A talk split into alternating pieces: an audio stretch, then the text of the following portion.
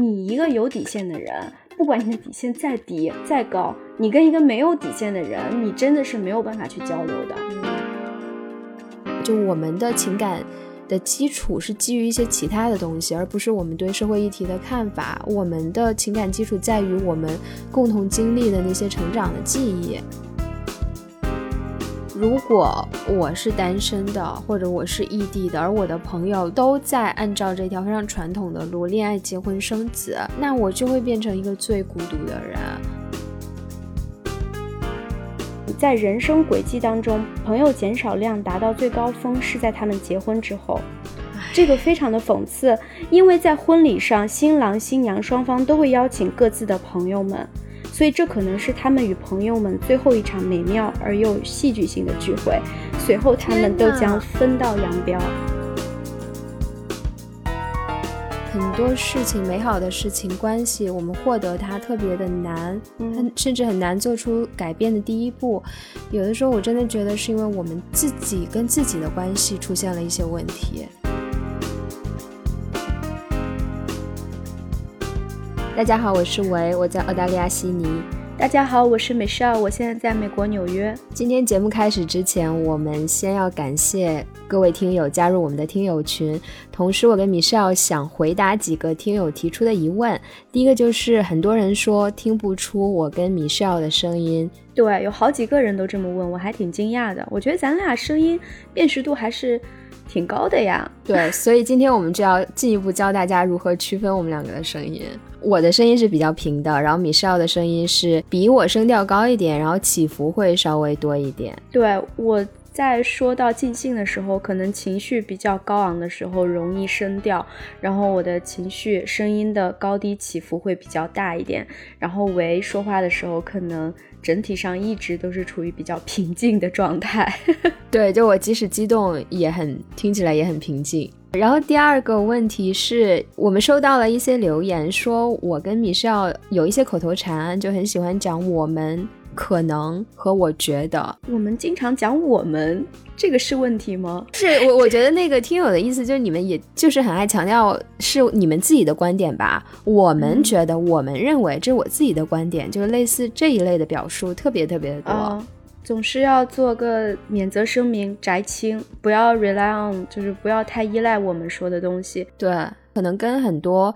播客圈里面的一些表达的方式相比，我们的表达是听起来特别不自信的，因为我们两个都很关注这种女性议题，我们觉得可能这种不自信也跟我们的性别是有关系的。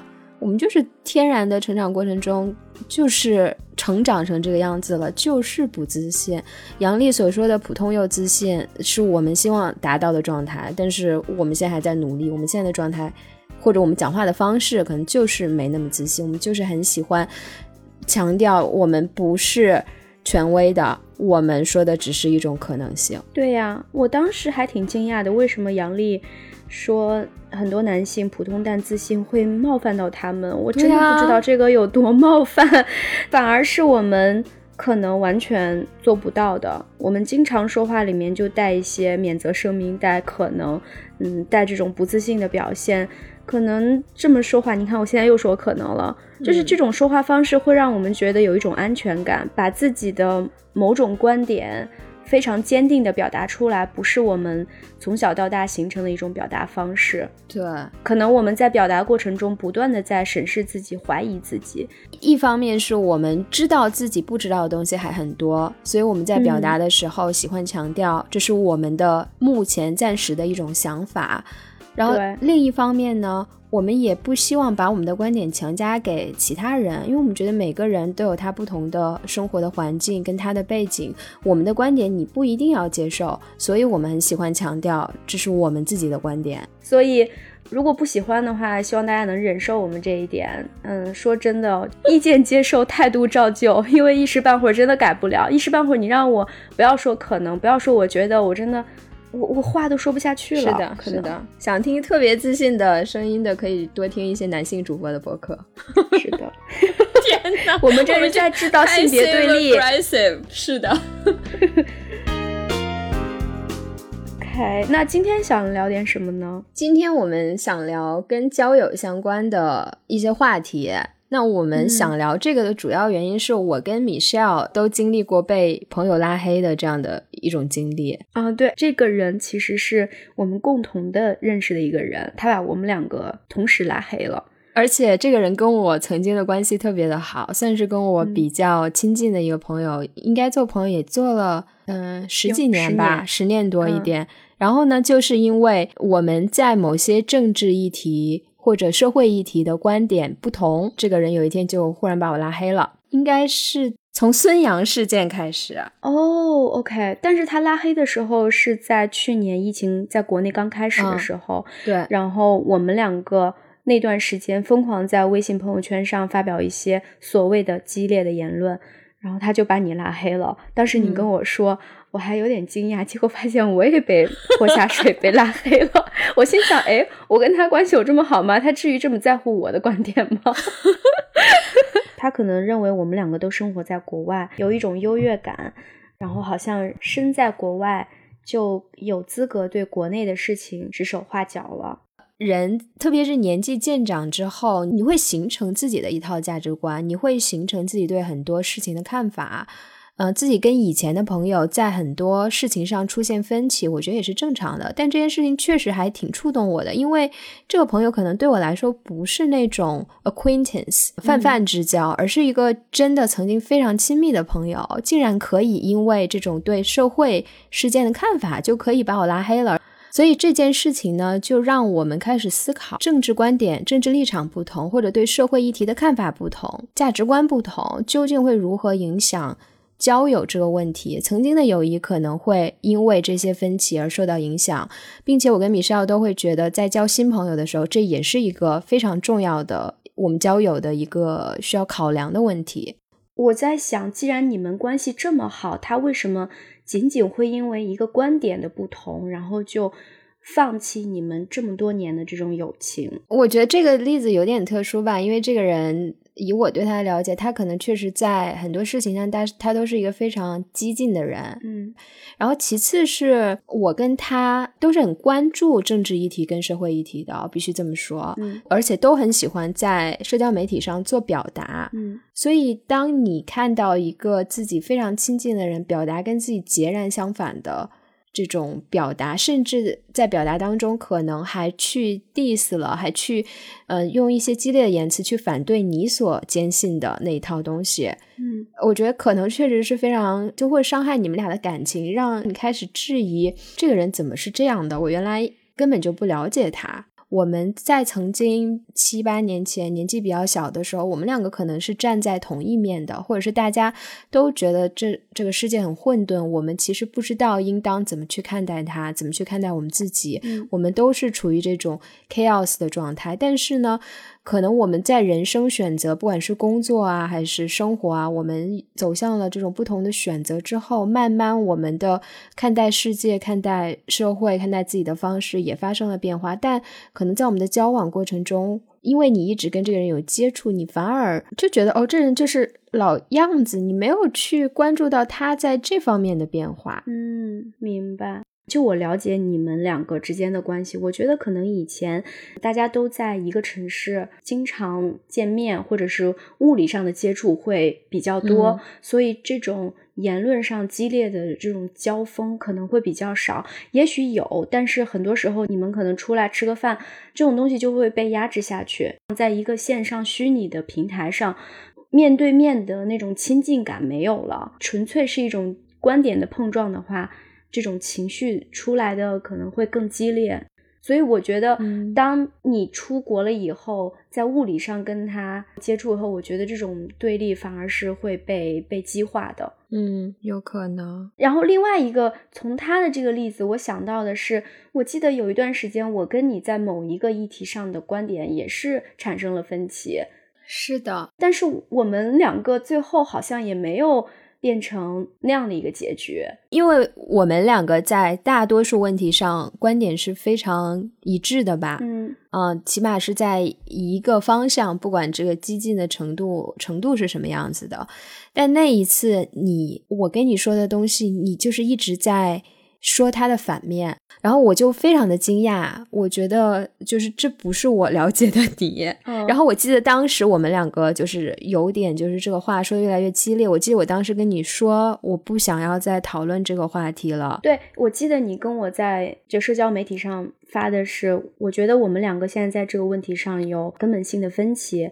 所以我不想再继续这个讨论，嗯，我觉得继续这个讨论可能会嗯不愉快，我们就停止了。但说实话，当时我会，你控制不了的，你就是会生气，而且会觉得有点失望对这个人。那这个时候，假如其中一个人冲动一点，做了一个非常愚蠢的决定，比如说我就把你删了、拉拉黑，或者是就选择再不跟你交流。那是不是这段关系可能就会走向一个灭亡？我觉得是，但是呢，我觉得当时我们是不会那么做的，因为我知道这只是一个问题上，嗯，我们出现了分歧。但是以我对你的了解，我们在大多数问题上还是有着非常一致的看法的，或者是即使看法没那么一致，也是可以开诚布公的去讲自己的观点的。嗯嗯。所以我觉得有可能一个人当他的政治观点跟别人政治观点对立的时候，他选择做出的一些行为，以及他秉持的政治观点是什么样，这件事情可能会跟他的生活经历、他的性格特点。都是相关的。你可以通过这个人在政治观点表达方式上，以及是不是足够尊重别人跟他不一样的政治观点的表达时候的一些做法，你会对这个人整体进行一个评价。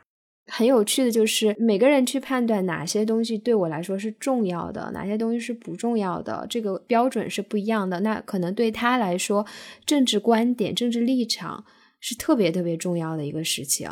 那他就会因为这个来去决定一段友情的去留，但对有的人来说，可能你对亲密关系的态度是最重要的啊。如果你用什么约炮软件，那我觉得你这个人就是道德败坏，我就要给你一刀两断。我觉得也是有可能的，所以就是每个人的标准是特别不一样的。明白，他只是一个对于政治观点、社会议题。非常重视的一个人，也许有一些你现在依然跟你做好朋友的人，他们的观点也是跟你截然相反的，但是呢，在他看来那个东西也也无所谓。所以他还是选择跟你继续联系，跟你继续做朋友。是的，就特别多我们的老朋友都是这样的嘛。我相信你也是吧？对，就是那些从小一起长大的朋友。其实大家现在可能真的对很多政治问题、跟社会议题，甚至价值观都是我截然不同的。对对，但是可能他们为了去保护我们之间的友情，他们就不会在我们面前去做表达。就像你说的，可能就不要去谈这个问题。我觉得对我很多这样的朋友来说，他们就是没这么在乎这个问题。嗯，他们比如说也很转发一个一个我不认同的一个主旋律的一个东西，那我看过了就看过去了，就 That's it，我也不会给他评评论说。你这个主旋律的东西怎么怎么样怎么样？我认为不应该转发，我也不会啊。对，但我觉得你是会对他的生活环境和他接触的信息有一个判断的，有一个预期的。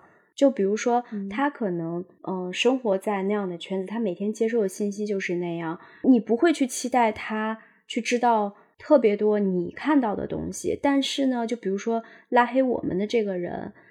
他其实是接触到特别多东西的，他可能不同观点的两边他都知道很多，但是他最后主动去了解，他主动去了解，他做了自己的判断，做了自己的研究，最后得出了一个让你觉得跟他的知识储备完全不符的一个结论。我觉得这会影响到你对他这个人的判断的。是的，是的，exactly。对，你会对你，比如说你儿时的朋友以及你家乡的朋友，你可能会觉得。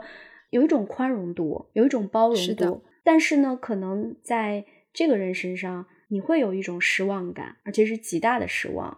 是的，就会让我觉得这也是他经过思考之后得出的一个结论。这个结论证明了他是谁。但是我的那些转发主旋律的 po 文的朋友，我觉得他们不是自主的选择去相信这些东西。对对对，是的。那再说回到我们两个之间，当时有一段时间，我记得我在一个议题上跟你产生了分歧，那最后我们两个都选择了继续跟对方去沟通，然后继续这段友情。那你刚才也提到了，是因为你相信我在一些大的问题上跟你的方向是一致的。所以你是怎么看待我们之前产生这种分歧？你觉得这种分歧和差异对于你来讲是一个 deal breaker 吗？或者是无所谓的一个事情？我们之所以没有走到彻底分裂的状态，是因为有两点吧。第一点，我知道你是一个非常开放的人，我相信我说的话你是听到的。你可能现在不认同我，但是你听到了它，就这点是我非常 appreciate 的。对，当我在跟你去争论一件事情的时候，可能你说的话我在思考，但是当下在那个对话里面。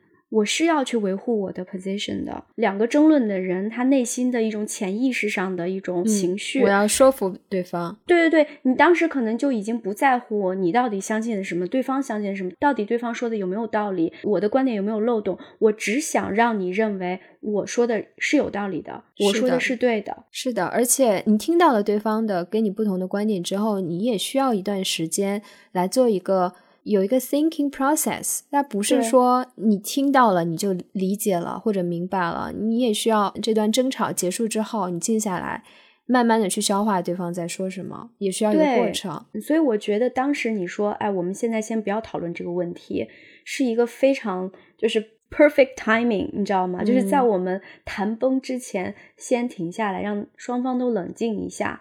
对，然后刚刚谈到说我们两个的这种争议为什么最后没有走向分裂？我觉得第二点是因为我知道我们两个是有一个共同的底线的，就这个底线我知道，比如说这个底线是什么？是一些非常 universal 的一些价值观，非常普世的价值观。我知道米歇尔是一个非常尊重每一个生命的。不带歧视的认为每个生命都是值得被尊敬的这样的价值观，或者是这种社会上所追求的一些非常普世的政治上的价值观，我知道你是相信他们的。对我跟米少之前也在看，就是西窗随记，西窗老师在微博上转发的呃一段关于这个合体差异的叙事，我们两个还挺赞同的。就他转发的一个网友的这一段微博，就是说谈政治观点的差异需要设定共同的底线，底线之上，不同的人会因为各种原因产生合理差异，这种差异是应当得到容忍的。但是呢，如果在这个底线之下，可能就没办法容忍这种差异的观点了。他举的这个底线之下的一种认知，就是比如认为残疾人是社会的累赘，不如安乐死。OK，所以，所以我我知道我们一定是有这个底线，在底线之上来讨论这个问题的，所以这种差异是可以被接纳的。嗯嗯，就是这个西窗老师他提到说，跟一个政治观点不一致的人在讨论时候，你需要去知道对方的底线在哪儿。你觉得有没有一个所谓的正确的底线和错误的底线？你认为底线设在哪儿才算合理？对于你个人而言？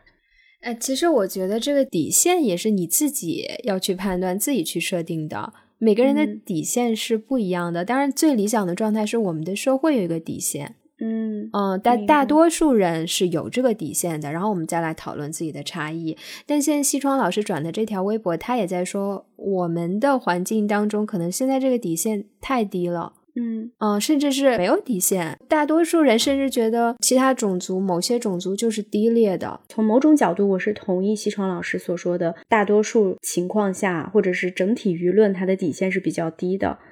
但是呢，会不会因为我们现在在政治观点上，嗯，仅仅因为一言不合，可能就会把对方拉黑？这种情况是不是因为？我们的底线之间的差距太大了，同时反映出这个社会的分裂已经非常的大了。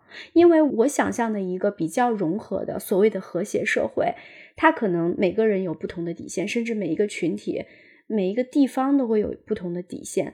但在不同的底线之上，它有有一条水平线，在就是大家会在这个水平线之上或之下的合理的范围内去浮动。那在这个合理范围内，虽然不同的底线。但是大家还是有空间去交流讨论的。但现在的不管是中国还是美国还是很多其他国家，可能不同人之间的底线差距太大了。你假如说你的底线是零的话，他的底线在负一百，你没有办法去跟他沟通的。就我观察，我觉得这都不是一个底线的问题了，这就是说你不应该有底线，就是大家没有底线这个观念，就是任何事情我只要是。某一个权威的声音，那么我就可以去接受，不管这个声音是什么，只要它是所谓的权威，我是没有一个底线去判断的。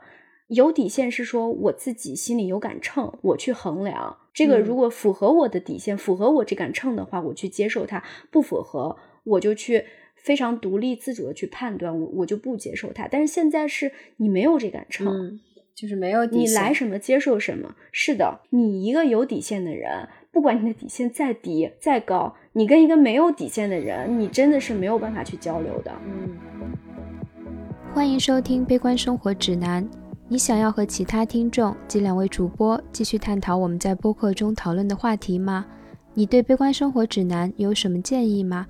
欢迎加入我们的微信听友群，添加方式可以在播客单集信息 show notes 中找到。你也可以在新浪微博搜索“悲观生活指南”找到我们。如果你喜欢我们的节目，请在苹果 Podcast 上给我们五星好评、转发分享。与我们一同与世界建立更深的连接。我有一个问题还蛮好奇的，就是你开篇问我，比如我在发表一个政治观点或者我对社会议题的看法的时候，我会不会屏蔽一些我明知道跟我观点不同的人？你会吗？我觉得我以前会，嗯，但是现在不会了。就是以前会是因为我们可能还在一个圈子里面。就是大家的生活还比较接近，可能我会比较在乎我在这个集体里面跟某一些人的关系和和气气的，不要有直接的这种冲突和不愉快。所以我希望不要那么的激烈，我就会屏蔽。但是现在呢，假如说我脱离了这个集体，这个集体散了，我们各自走上了不同的生活，那么我可能就感觉像是脱离了某种束缚。嗯，我可能刚脱离那一段时间，我还是会有一些顾虑，但是经过足够长一段时间以后，你就不会有一种一定要再去继续在乎这个人的感受了。我其实一直有一个疑问，你觉得在朋友圈去表达自己的政治观点合适吗？因为在西方语境下面，我们都知道，直接的去问别人的政治观点是一个非常。不合适的，有点莽撞的这样的一个行为，因为大家都知道政治观点有可能会产生分歧，所以在社交场合当中，除非是知根知底的、稍微亲近的朋友才会谈政治方面的问题，大多数人的这种交流都是停留在非常表面的。这种嘘寒问暖、谈一些无伤大雅的事情的这个层次，但朋友圈我觉得有点类似这样的一个功能。那你觉得我们就在上面大肆的谈这种政治议题、社会议题，你觉得合适吗？哎，你这个观察其实挺有意思的。嗯，就比如说国外的 Facebook，我真的很少在 Facebook 上面看到，比如说我家的人他们直接的去表达自己的政治观点，真的很少。然后在朋友圈里面，好像大家还都比较活跃，但反而是国内的舆论环境的潜质更深。就是我我 我觉得这个问题很有意思。哎，我觉得 Instagram 上我也看到很多人在表达政治观点啊。对对对，是。但是你刚刚讲就是中国的这个环境可能是有一些特殊的，因为我觉得我还是个。挺理想主义的人，我觉得在中文语境下有一个唯一正确的声音。我觉得我我们必须要去主动的去说一些不一样的声音，把大家的这个视野变广，大家看到不只有一种声音，也有其他的声音。我有时候会觉得我有义务把自己的观点 在这个朋友圈或者其他的这种中文社交媒体上说出来。哎，那这反倒是我那个拉黑我的朋友讨厌我的地方。我其实跟你有点像，我也略略的有一点这种所谓的理想主义，说白了有点自以为是吧。很有可能大家可能也不 care，人家可能也会接触到这些信息，也没必要你在你的朋友圈里面疯狂发。但是呢，我总是觉得在国外这种环境，嗯，就拿美国来说吧。他可能也会就是左右两边打得不可开交，可是他的媒体左边有媒体，右边也有媒体，然后大家都在不断的去，虽然是自说自话，但是你作为一个普通老百姓，你打开电视，你今天看这个 Fox News，你明天就又看什么，嗯，New York Times。但是呢，在国内的话，可能我看到了一个东西，我认为目前还没有被大多数人看到的话，我可能就会有非常强烈的欲望想把它分享出来。是的，是的，我想就是表达一个自己的心声。我分享真的不是为了显示我的优越感，这这有什么优越感呢？我也是从别人那儿看到的，我也是从我的朋友圈看到的，对吧？我我有时候真的会有顾虑，就是我发表自己观点非常强烈的，跟这种主流的观点不太一样的表达的时候，我就会觉得，哎呀，肯定有人会讨厌我。对我理解，我印象中你之前一直在跟我讲，你是一个非常希望大家都认可你、喜欢你的一个人，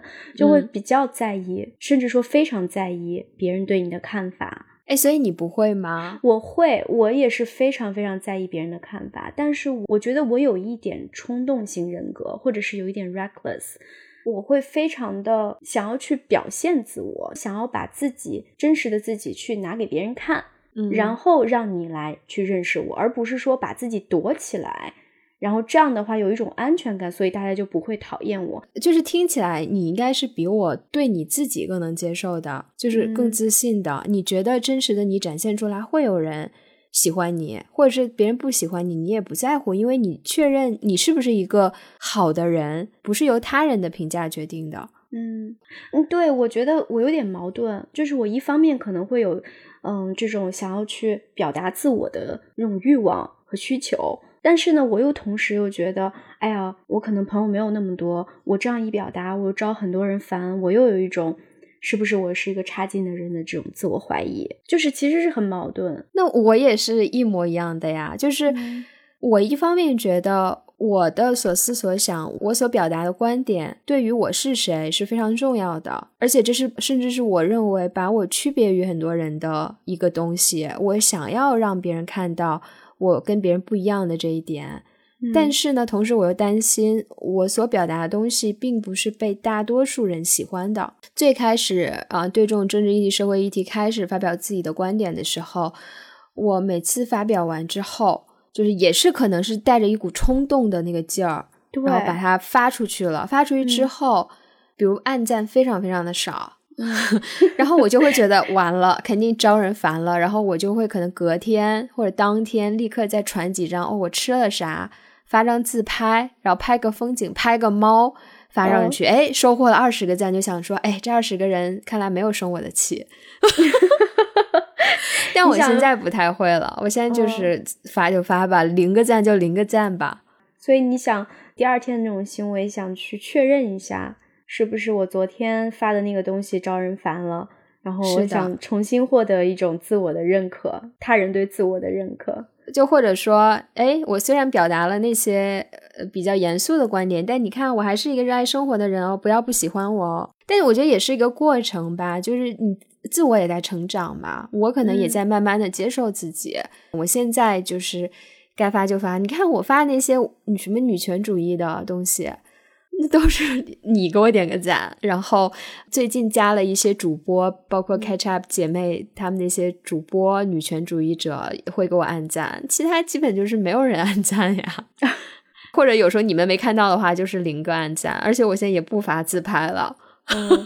哦，所以你有一种安全感，在社交媒体这一块，至少朋友圈发什么这一块，你比较有安全感了。因为自己一方面是自己的价值观线变得比较坚定了，就是我最开始的那种行为，可能也是因为我自己也不是很确定，只是刚刚接触到某种观点，哎，我觉得说的挺有道理的，发出来之后，自己可能也在质疑自己，然后现在我是非常坚定的，然后另外一方面，我希望被跟我有同样的观点的人看到。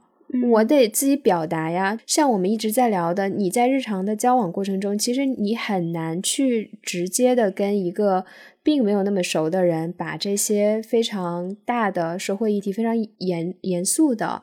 沉重的东西拿出来讨论，所以我并不知道环绕在我周围的人他们究竟是什么观点。那我能做的只能是我先把我的观点说出来。我确实收到过之前可能没怎么交流的朋友们，在我发这些东西之后某一个节点，他们会来跟我说，他们其实一直有在看我发的朋友圈，虽然他们从来没有给我按过赞或者发过评论，但他们其实特别赞同我的观点，我就会觉得很感动啊，就是。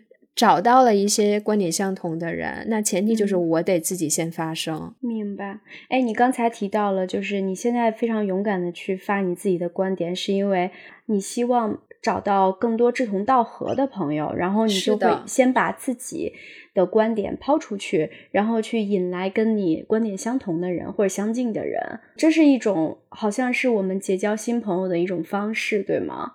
对，就是真的到了一定年纪，你就会意识到，有些人，你即使一直把自己的真实想法隐藏，跟他保持一种非常表面的朋友关系，你会觉得没必要了。嗯，就是他对我来说没那么重要，我为什么要看重他的观点？而那些老朋友，就虽然我们在一些看法上不同，但我知道他们不会因为这种不同而离开我。就我们的情感。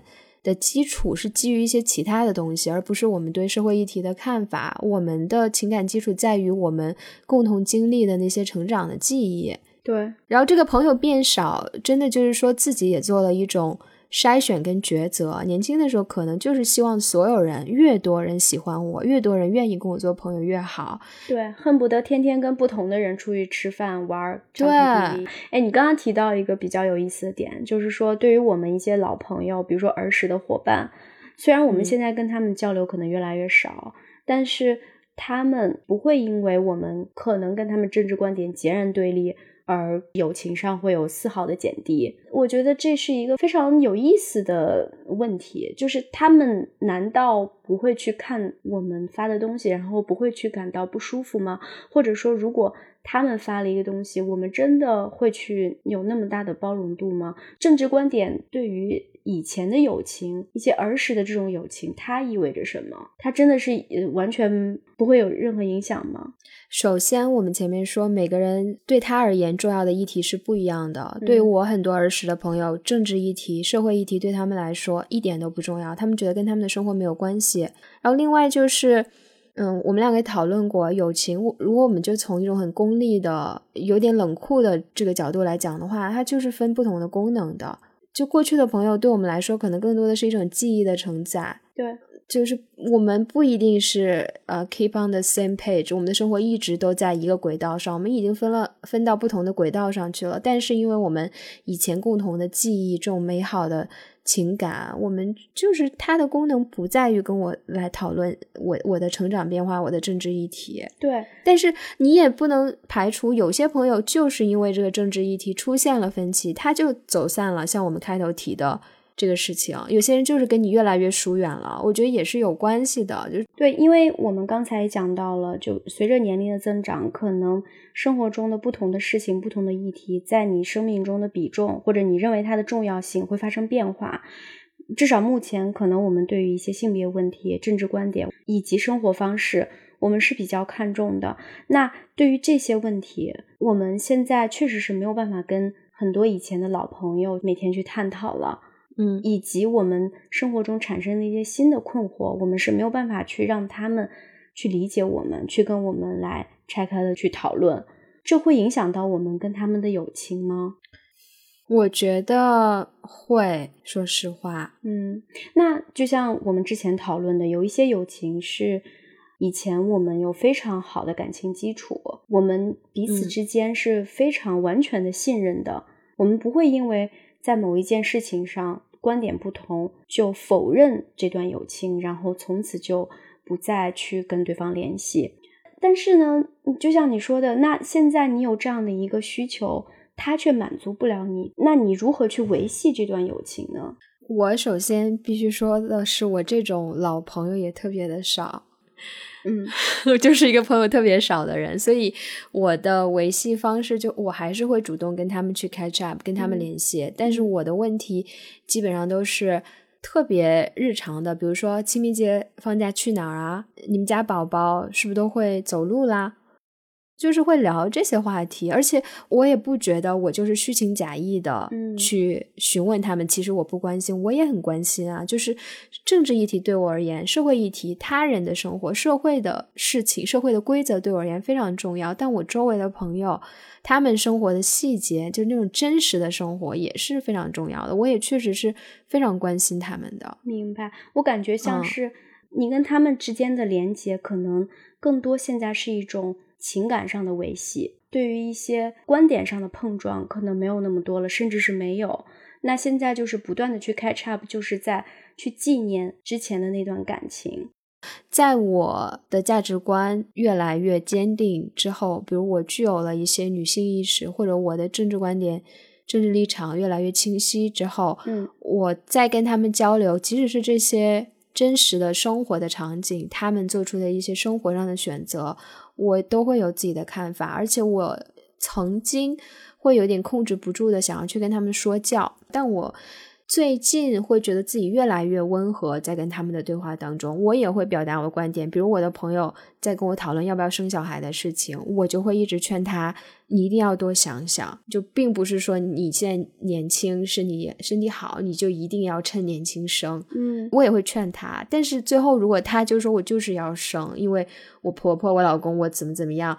那我也是支持她的，我我也为她开心。如果她怀孕了，嗯，就是自己的这个观点遇到了真实的、活生生的人的时候，你是会把自己这个激进的程度把它调到温和那边去的，因为你了解这个人。明白。其实这跟我们之前在讨论女权主义那一期有点相近，就是我们可以在观点上进行一种所谓的输出，或者是在社会舆论层面去。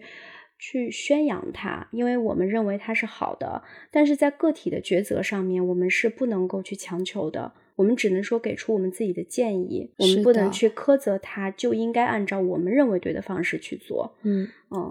然后另外，我我想到的是，因为你提到，可能他们现在都还在国内工作生活，然后我们现在都在国外，然后现在这种能够见面的机会真的是越来越少了。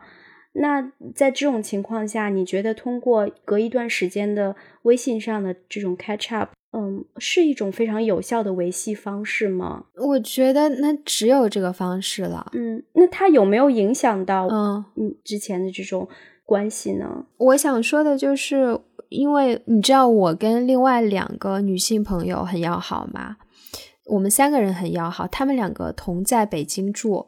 但我其实意识到，他们两个见面的次数也超级少的，一年可能也就见个两次。同在北京哦，因为都有了家庭，有了小孩。那我一年，呃，疫情之前一年回国一次，我跟他们见的次数也差不多呀。或者可能是因为我回国了，大家才有机会聚到一起。我在想，即使我们真的都在北京，可能见面的次数也没那么多，只是你心理上会觉得离得更近一点。嗯，明白。我其实想分享一个，嗯，就是嗯，最近看到的一个文章，上面讲的是一个专家叫 Rollins。Rollins 是说，经过调查，在人生轨迹当中，朋友减少量达到最高峰是在他们结婚之后。这个非常的讽刺，因为在婚礼上，新郎新娘双方都会邀请各自的朋友们，所以这可能是他们与朋友们最后一场美妙而又戏剧性的聚会。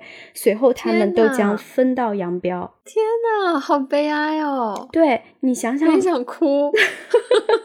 好像是两个人在庆祝爱情的结果，他们在为爱情办一场华丽的 party，但是同时好像也在为他们的这种友情作别。在特别长的一段时间，我要么是单身，要么是异地，所以其实对我而言，我一直觉得自己有一种焦虑。如果我是单身的，或者我是异地的，而我的朋友都在按照这条非常传统的路，恋爱、结婚、生子，那我就会变成一个最孤独的人。似乎你解决这个孤独的方式，只有你也进入一段亲密关系才可以去解决。甚至我们两个谈过，就是美国那些郊区的社交都是以家庭为单位的。如果你是一个单身的人，你甚至可能没法获得一个 invitation，一个邀请进入到那种社交的场合。所以单身一定要住在 New York City 呀，住在 apartment 里面，然后 apartment 是的，就是底下的酒吧、各种俱乐部会天天在办 party，你不用收到什么 invitation，你就去就好了。然后你一个人也没有关系。对，但我就觉得这个事情真的很可悲。我我我会觉得有些人进入到亲密关系里，有的时候是因为他知道友情的这种陪伴是有限的，你总是被放到一个次要的位置，你永远都不是最主要的位置啊。对，就是这个 Rollins 这个专家，他在九四年的时候对美国的中年人，就是你讲的在 suburb 住的那那帮中年人。如何对待友谊做了一系列采访，这些成年人在针对亲密或者所谓的真实友情的讨论当中，渗透着一种一种有形的讽刺。他们将友情定义为陪伴在左右，但同时表示他们很少花时间去陪伴他们最珍贵的朋友。就像你说的，你的两位朋友，他们住在北京，可能很近的地方。但一年也见不上几次，不论是因为条件不允许，还是他们声称因为年纪大了有心无力，反正很少安排时间去跟朋友们一起相处。觉得我们应该更重视友情，哎，就是那个，就我们都很喜欢的那个玲玲，她在微博上给这些年轻女孩的建议，就是你一定要重视，一定要结交同性朋友。嗯，你看那些大妈退休了之后。出去就是照相，拿丝巾站一排照相，那都是老姐妹呀。对，但是问题是，人们在年轻的时候，当人们就是充满了对人生的这种目标和理想的时候，他不会把友情放在更重要的位置上。就虽然他们嘴上可能说我希望广结好友，然后我有多么多么重视我的朋友，但是当你去，就是我之前跟你讲过一个调查，调查结果显示。大部分人，当你问到他的人生目标和理想的时候，几乎很少人会说得到珍贵的友谊或者跟自己的朋友呃感情越来越深是他们的一个非常重要的目标。几乎很少人会提到朋友，友情不是他们人生目标的其中之一。唉，但是人们在日常的这种对话当中，又会把友情强调的非常的重要，尤其是当他们自己感到孤单的时候，尤其是当他们人生目标没有实现。嗯，处在人生低谷的时候，他们才会想着，哦，我好孤单，我想要朋友。我就觉得，真的就这么说的话，你的朋友真的就像备胎一样。你在亲密关系里跟自己的爱人吵架了，你会想到要找一个朋友倾诉，想住到朋友家。你在事业上失利了，你想要去找朋友喝一杯。我个人的经验，特别是我搬来澳洲，没有任何朋友的这个状态。你知道，我也看过一阵心理医生，情绪上出现过非常严重的低谷的时期。心理医生和我的 GP 在跟我讲，就是因为你在这个社会缺少朋友，就是当你缺少朋友的时候，你会觉得自己跟周围的世界是 disengagement，你是断线的，对。你是在一个 isolation，对脱节的，你是在一个孤岛、一个被孤立的这样的一个状态，你跟任何事情。都是没有连接的，就朋友其实是特别特别的重要的，就是朋友完全是不能用亲密关系取代的。以我个人的经历来说，即使你的爱人对你再 understanding，再怎么怎么样，每天陪着你，你还是会需要朋友。嗯，对，确实是这样。但是大多数人可能，嗯，他们认为友情的获得会比爱情的获得容易的多。是的，它不是封闭的呀，友谊。所以他们可能对于友情的态度就不像爱情那么的，就是我一定要把它抓住，我抓住了就不要去轻易放掉。那友情可能我在这个年龄段我认识的这些人，我我离开我作别，我下一个人生阶段我还会遇到很多人，因为友情它没有像爱情所谓的叫 commitment，嗯，它的退出机制是比较灵活的，所以大家在处理的时候就没有那么的。就比较随便随意，我觉得比较随意。离开的时候也没有太多的道德的这种压力和束缚。嗯嗯，是的。但是今天就是我们在做这期主题，嗯，特别是你说的，很少有人会把获得一些非常珍贵的友谊作为自己的人生目标，还是给我挺多启示的。我现在就想把这一条放成我的人生目标，也是受玲玲的启发。以后受你的。让我们一起在那个广场舞的时候，有老姐妹一起跳，大家一起买同样颜色的这个纱巾，在海边一起飘起来 照相。不同颜色的要 rainbow 彩虹 rainbow。我觉得跟女生一起出去玩是特别开心的。是呀，特别重要，一定要获得好多姐妹，以后变成老姐妹。但是现在很多人就非常的鄙视女性之间的情谊啊，他们觉得女性之间就是塑料情谊，只有塑料姐妹花，没有真正的这种友谊，男性之间的才是什么铁哥们儿、兄弟如手足这种肩并肩作战的这种友谊。那你怎么看这个问题？这里必须强调是我自己的观察，我觉得男性之间的友谊特别的浮于表面，酒肉朋友为多，对他们而言。大问题，什么是他们谈的最深入的问题？可能都是国家政治啊。有些人可能会聊到职场，但是他们不太会聊情绪，就他们会聊这件事儿。我我怎么选择谁，谁又怎么样了？然后哪个国家又要打谁？第三次世界大战是不是要开始了？但是他们很少会把自己最脆弱的那一面暴露在自己所谓的哥们儿的面前，就讲我。多脆弱，我多怎么样，我多苦恼，我多快乐，都很少。就是他们喜欢说的，全在酒里了。对，啥也别说了，全在酒里了，干了。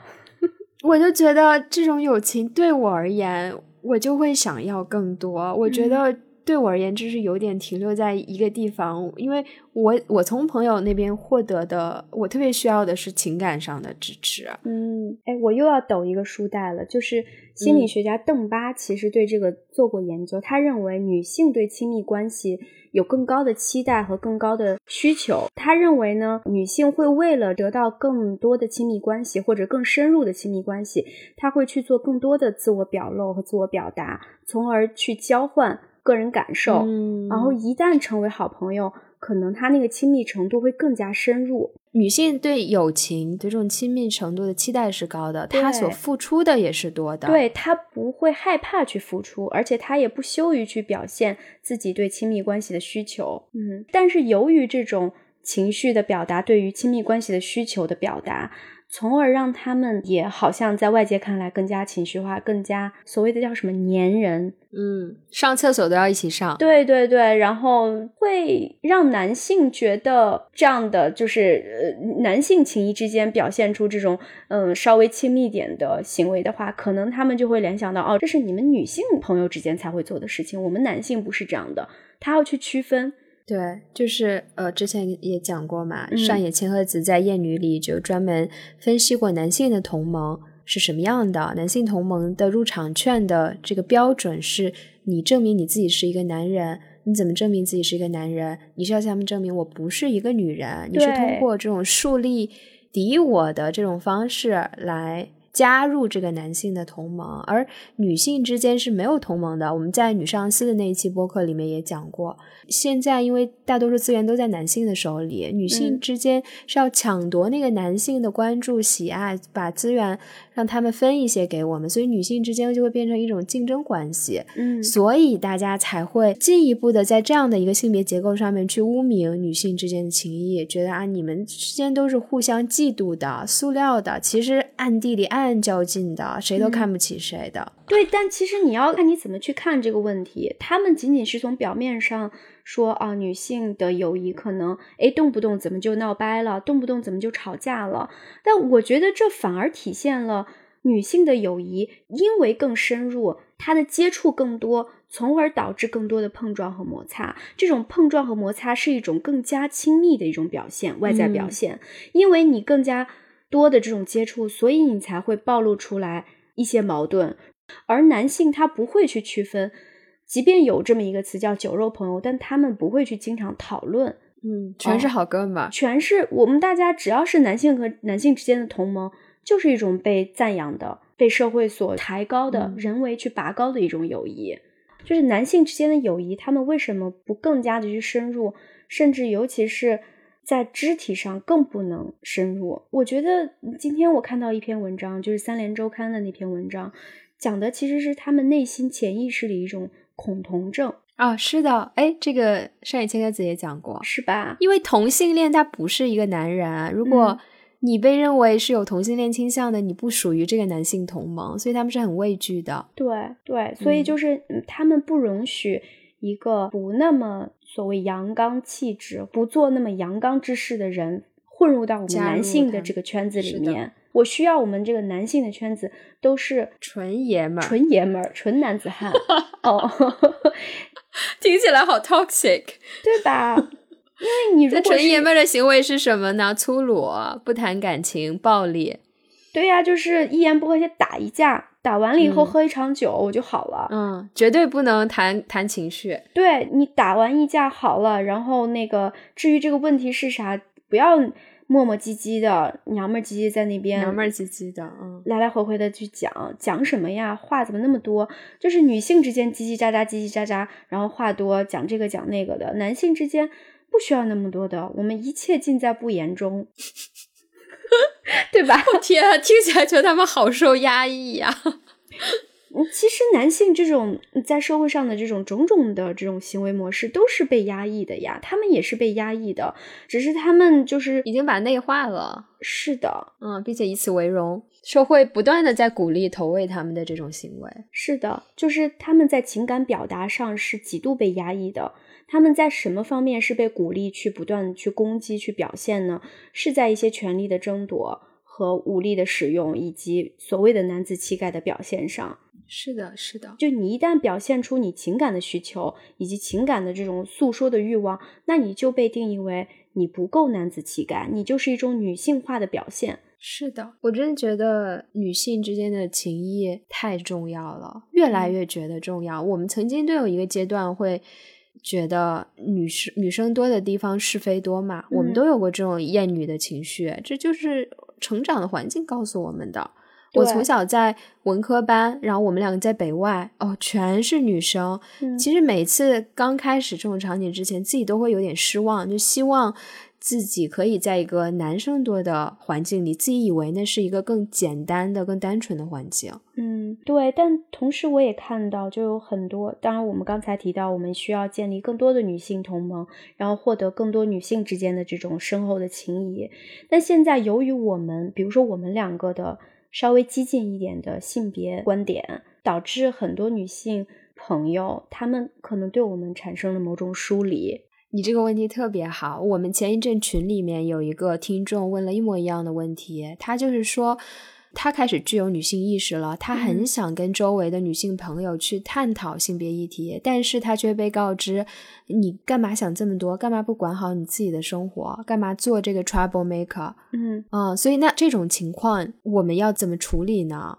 我觉得就是我们之间的这种同盟的基础还是有的呀，不会因为我具有了所谓的先进的性别意识，我们女性之间建立同盟的这个基础就不在了。嗯，我们的遭遇是相同的，是的，这些并不理解你一直去为女权主义发声的你周围的这些女性朋友，我觉得可以不跟他们聊这个话题啊。嗯但是，因为我们前面讲，女性是具有共同的生活遭遇的。当生活当中你们遇到了因为你们的女性身份嗯而发生的一些不公跟遭遇的时候，再谈这件具体的事情的时候，我觉得，就刚刚这个像这个听众，你具有女性意识了，其实你是可以尝试通过一些更容易接受的方式，引导他们去往那个方面想的。但是嗯也不，就像我们前面讲的，不要过于激进的去强求别人去接受你的观点，然后同时，我觉得我们都需要新的朋友。就 就是我们都面临这个问题嘛，就像我们前面讲那么多，过去的朋友跟我们在某些话题上就是不是在一个 page 上面，我们就是没办法就那些话题做深入的讨论。我们需要的就是能跟我们讨论这些议题的新的朋友。其实我们在去面对跟我们在性别议题上观点不一致的女性朋友时，我们其实应该对她们多一些同理心，或者是一种共情。嗯，我们需要知道他们为什么是形成这样的观点，他们在害怕什么？因为我通常可能会认为他们是因为害怕，是某种心理上的某种不安全感。因为如果作为一个所谓的激进的女性主义者的话，她势必是要对现有的这种体制和结构进行挑战，需要去打破它的。那你这个嗯观点放出来的话，目前在某种稳定的结构之上的人。他可能会感到一种不安全感，不管是男性还是女性。对我们都是理解他们这种想法的，我们知道他们为什么会这么想，我们要接受。可能如果你现在性别意识已经觉醒了，首先你需要知道是你已经回不去了。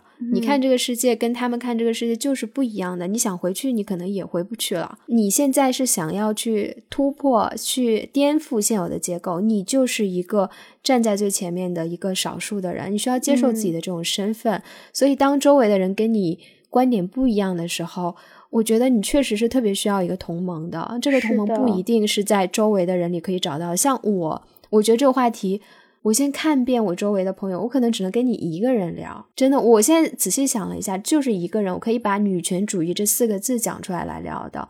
当然，因为做播客，我又结交了。很多认识了吧，很多女权主义者，若干个女权主义者，但是我们现在可能就是网友的状态，还没有到达朋友的那个阶段，所以我觉得，如果要我们给一点建议的，就是你要先接受自己可能是孤独的，因为你这个选择，然后其次就是。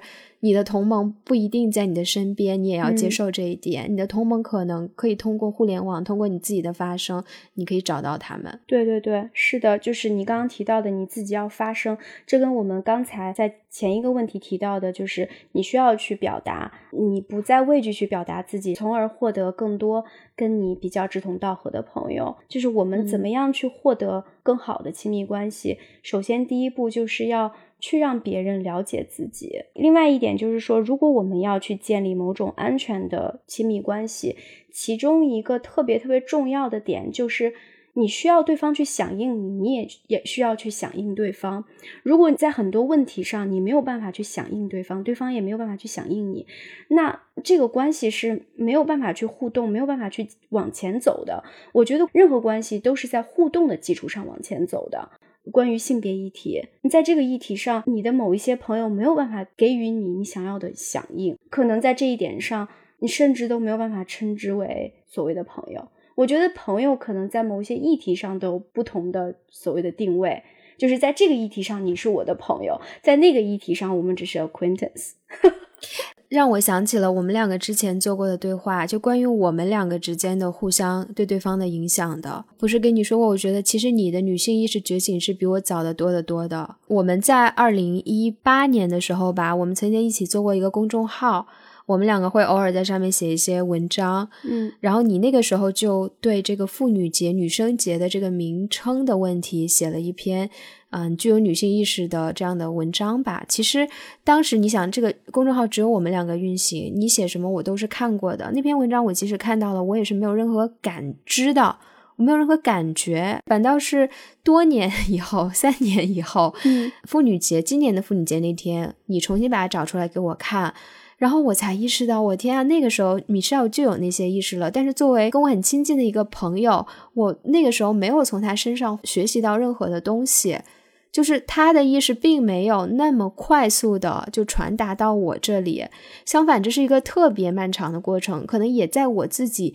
不断的就是被浸泡在各种各样的女权主义的声音啊，包括米少这样的朋友的发声的这个环境当中，终于就是有那么一刻，我的积累达到了一个质变，我忽然意识到这个问题对于我作为一个女性有多重要。所以，我我在想，这这是不是可以补充我们之前就是回答这个听众的这个困惑的一点，就是也不要放弃，就你的持续发生可能会在有一天真的就对一个人造成了特别重要的影响。嗯，我同意你的说法。同时，我想到另外一个角度，就是当时为什么我没有影响到你？我觉得我自身也是有问题的，也不是问题，就是我当时的状态，可能我对很多议题都感兴趣，可能性别议题是其中一个，但我没有花特别多的精力和关注度去去看它，去研究它。我的情绪也没有达到某个程度，让我不断在你跟前去强调。可能我意识到了，我在看这个问题，我对它感兴趣。但我可能就是啊，自己想一想，That's it，然后就完了。我不会在你跟前不断的每天在说，好像做一个所谓的游说，对，游说就是那种 lobbyist 的那种，然后天天在那边呃想要去影响别人。因为我对我自己的观察是，我对很多议题都感兴趣，然后在这个过程中，我可能一点一点一点去吸收，但是在吸收过程中，我的情绪不会达到某种高涨的程度，但是我观察。就是你可能一开始对这个问题没有看，就是完全没有关注，但是你一旦关注了，你的情绪会一下子就上去。你是那种情绪特别容易被人调动的那种人，然后容易被煽动的人。对，然后当你的情绪。调动到一定程度的时候，你会特别愿意去影响你周围的人。这个时候，我可能就被调动起来了。对呀，就是我们之间的这种相互影响、相互扶持，我觉得特别的有意思。我们两个就是互相带着对方从一个懵懵懂懂的状态，变成了现在的这样的一个状态。对我现在想的一个画面就是。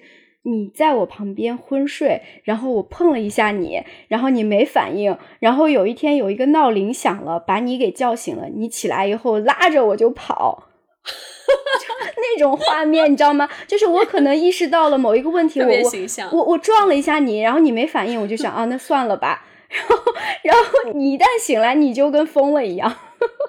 我真的觉得这真的就是我为什么会疯了，也是因为我知道。你是支持我疯的，你明白吗？就如果一个问题你并没有先撞我那一下，我不知道米少他在这个问题上是在哪一步的时候，或者他感不感兴趣，或者我跟你说过你明显不感兴趣的话，我也不会疯起来。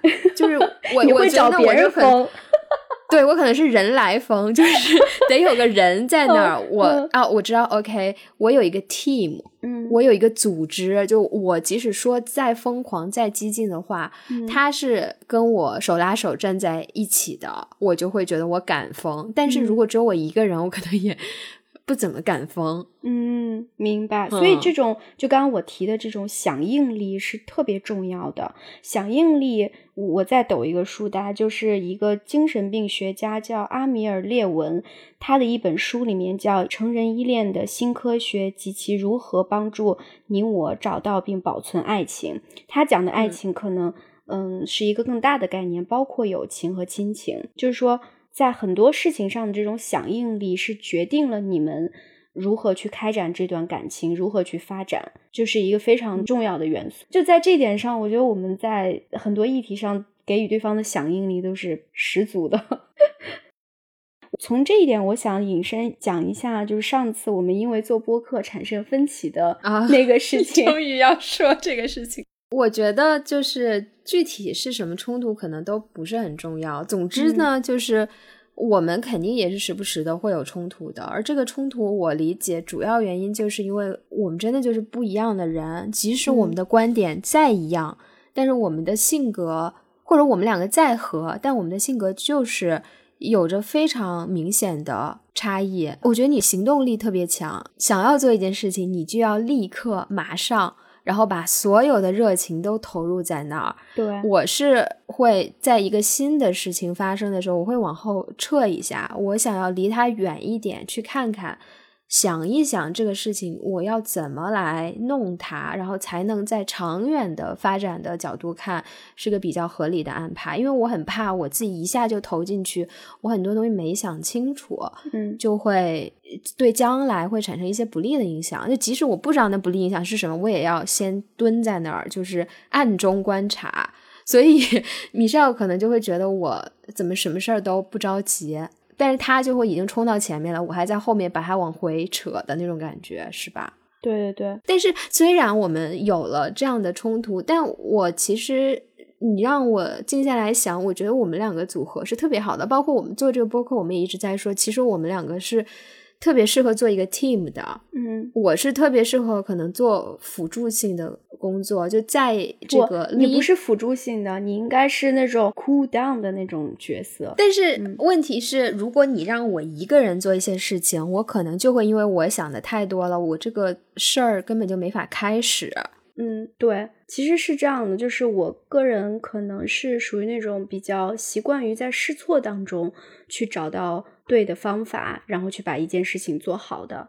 就我对不仅仅是做播客这件事情，我对很多的人生的决定都是属于那种我先去做，那最后成了 OK，不成了那后悔了或者错了那再说，有一点不计后果，有一点无谓的那种感觉。嗯，我觉得我我特别想要学习你的这种特质，我觉得我一直都有。这样的一个问题，我也之前给你推荐过，我一直在听的那个课程，赵玉坤的那个积极心理学，他其实就分析了我这种人，就是有点完美主义。包括我心理咨询师之前也在跟我说，我太害怕犯错了，就是因为我害怕犯错，所以我决定很多事情我干脆不要去做。所以你刚刚讲试错，我就觉得真的是很佩服。我一直在尝试让自己调整到一个可以去接受犯错，接受。我不是一个完美的，我不需要完美这样的一个标准，所以我是觉得我特别需要向你学习。我最后再分享一个之前我也推荐过的那个 Brandy Brown 的那个演讲，就是关于 vulnerability 脆弱的，因为我觉得看完对我启发还是挺大的。包括他也写了一本书叫《脆弱的力量》，嗯里面也在讲，嗯，怎么去建立高质量的连接，你能做到可能就是不要 shame，然后勇敢的去向对方展示你的脆弱性。嗯然后他在书里面，我摘了一段话，他其实就是在讲，我简单的自己翻译一下，就是我们不能给别人我们没有的东西，我们是谁这件事是特别特别重要的，这比我们知道什么和我们想要成为谁更重要。对，对，所以我有时候也觉得，嗯，交友这件事情，就像我们前面讲的，它也是一个关乎你是谁的一个外在的投射。对对对，其实很多人在苦恼自己没有结交到很好的朋友，很多时候他对自己也是没有任何把握的，他对自己是不了解的，他对自己甚至是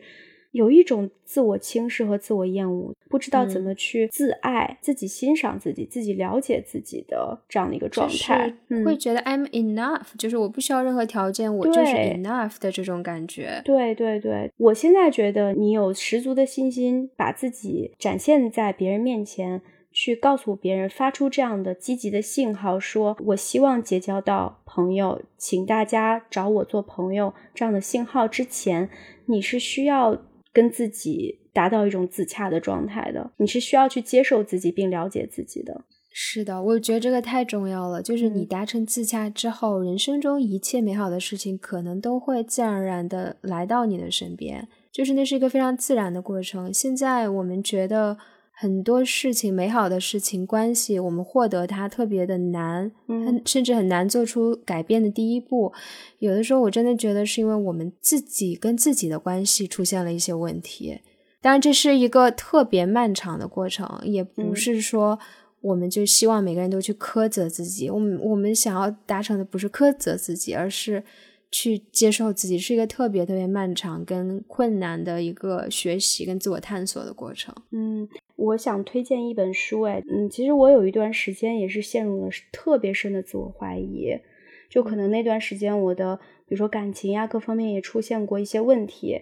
那那段时间其实就是当时 Sonia 她当时给我推荐过一本书，这本书呢听起来特别像那种所谓的成功学或者心灵鸡汤，但是呢，这本书当时帮助我特别大，它的一个核心的观点就是你要给自己灌输一种积极的潜意识。他认为潜意识人的潜意识是是非常大的力量，它可以嗯改变你的行动，它会让你整个人变成另外一个状态。就是你不断的在给自己打退堂鼓，也许你真的去尝试了，你也做不好。但是如果你的潜意识是一种积极的状态，就像赵玉坤的那个积极心理学一样，假如说你的潜意识是给自己赋能的，你是认同自己的，那它成的几率可能就会更大一些，因为你投入的这种情绪和这种状态是不一样的。你还没说这个书叫什么吧哦，它就叫潜意识。？OK，就叫潜意识。对，哎，那那我也想推荐，就是一个一个是赵玉坤的那个积极心理学的课程，是在光之来处，我有呃我没有听完，但我觉得前几节课听了对我帮助很大。然后还有一个国内也是研究积极心理学还蛮出名的那个心理学教授叫陈海贤，他还写过一本书叫《幸福课》。嗯我觉得也是挺值得读的。哎，但是就最后再说一句吧，就是说我其实也有在学习这些积极心理学的课程，就是跟你讲的这种积极的这种潜意识是相关的。它其实就是在讲人是成长的，在发生改变的，而不应该以一个固定的思维，觉得、哦、我这人就是这样，我什么都做不好，我不会改变。我其实最开始听的时候，解答了我非常多的疑惑。就比如说，你学习了非常多的心理知识，你也做了非常多的自我剖析跟探索，嗯但是你在改变的时候，你就是觉得特别特别的难，你就是很难改变。他也给了你一些方式，就比如说，你不要害怕失败啊，然后要要了解到这个改变是一个很漫长的过程。他也给了很多实践的一些方式，比如我也跟你分享过，每天在日记上记三件今天的成就。你应该也记过吧？对，很难。但是记不出对成就，就是没有连成就。就是连这个都很难。就是当你想要践行经济心理学的这个课程的他给你的这些理念跟方法的过程中，你又一次遇到了一些阻碍。但我自己其实，在想这件事情，我会告诉自己，任何事情都是需要一个过程，这个过程可能是非常潜移默化的。我今天了解了它，不代表我立刻可以掌握它。就是像我们前面讲的，跟这种女性意识觉醒也是一样的，你是要把自己浸泡在。这个里面，然后当质变达成了一个量变的时候，你可能会意识到自己的改变。你现在也在改变，只是你还可能看不到、意识不到。对对，我觉得很多时候，就像你说的，嗯，女性意识，当时可能二零一八年的时候，有人写了一个什么东西，网上发了一个什么东西，你看到了。